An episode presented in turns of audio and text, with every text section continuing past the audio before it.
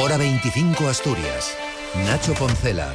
Última vuelta de informativa Asturias en esta jornada en la que acabamos de saber que Vanessa Gutiérrez, hasta ahora viceconsejera de Cultura, será la nueva consejera de Derechos Sociales, Cultura Política, Lingüística y Deportes, al pasar a ser Melania Álvarez, senadora por designación autonómica en sustitución de Enrique Fernández, que ha sido nombrado semana pasada, presidente de UNOSA. Así lo ha anunciado el presidente del Principado y secretario general de la Federación Socialista Asturiana tras la reunión de la Comisión Ejecutiva Autonómica del PSOE asturiano a la que ha asistido nuestra compañera de Radio Asturias, Alejandra Martínez.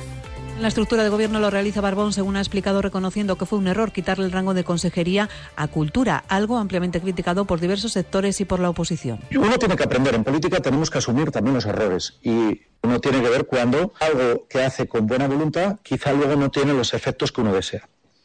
Por eso, aprovechando esta oportunidad, la propuesta sería que la consejería pasara a tener las siguientes competencias, sería, son competencias, lógicamente, que corresponden a la parte socialista del Gobierno y está en el pacto de Gobierno, sería Consejería de Derechos Sociales, Cultura, Política, Lingüística y Deportes, y que la consejera fuera Vanessa Gutiérrez la actual viceconsejera de Cultura. El cambio en la estructura de gobierno es decisión de Adrián Barbón como jefe del Ejecutivo, mientras que el nombramiento de Melania Álvarez como senadora tendrá que ser ratificado por el Comité Ejecutivo de la Federación Socialista Asturiana y votado en la Junta General, un trámite que llevará unos 20 días. En la misma rueda de prensa, Adrián Barbón también ha criticado la actitud de Partido Popular y Vox, a los que ha puesto en la misma dinámica al votar no a toda medida del gobierno bipartito, medidas progresistas como la red de escuelines o la reforma del mapa sanitario. El Partido Popular cada vez se parece más a Vox, ha lamentado el presidente del Principado, y ha vuelto a lanzar un mensaje a Arcelor. Tiene que cumplir con sus compromisos y ejecutar su plan de descarbonización en Asturias. Gracias, Alejandra. Además, hoy el consejero de Fomento, Alejandro Calvo, ha anunciado las medidas inmediatas para aumentar la seguridad en el corredor del Nalón. Lo que adelanta es el trabajo que vamos a iniciar inmediatamente después,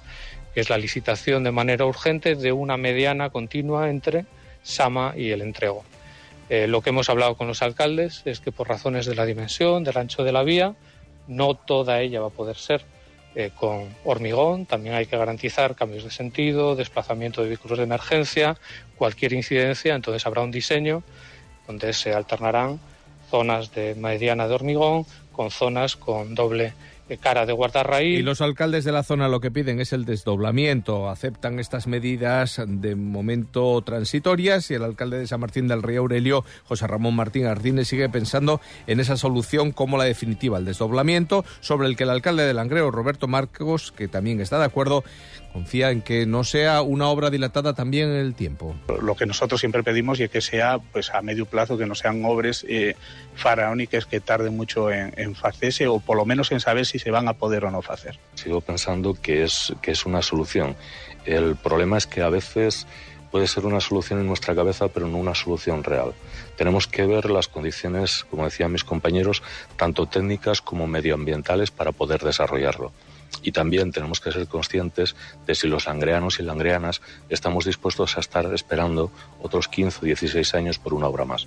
Seguimos esperando por el soterramiento, que todavía no se acaba, y a ver si estamos dispuestos a empezar otra obra, y entonces ya quedamos cerrados del todo en Langreo. Y en poco menos de cinco minutos, el Sporting busca en Zaragoza, en el último partido de esta jornada en la Liga Hypermotion, una victoria que puede tener mucha trascendencia. David González, buenas noches. ¿Qué tal, Nacho? Muy buenas. A punto de comenzar en la Romareda un partido muy importante para el Sporting que decidirá si el equipo llega al derby del sábado en ascenso directo, si gana en playoff si empata o fuera del playoff y con un solo punto de ventaja sobre el Oviedo si pierde. No hay grandes novedades en la alineación de Miguel Ángel Ramírez, eso sí, la vuelta de Yuca después de cumplir un partido de sanción y ante la baja de Campuzano por lesión. Son titulares al borde de la amonestación. Si ven una amarilla, se perderán el derby, pero no le reserva Ramírez ni a Pascanu, ni a Hassan, ni a Cote. A partir de las ocho y media, el Sporting quiere empezar bien una semana intensa en la Romareda frente al Zaragoza. Veremos si conoceremos el resultado. Gracias, David. Nos queda tiempo para el tiempo. El día de mañana, el martes 6 de febrero,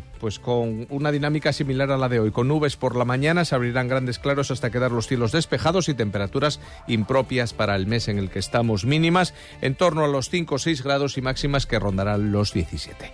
Pasen buena noche, disfruten de lo que queda del día y les dejamos ya con el deporte.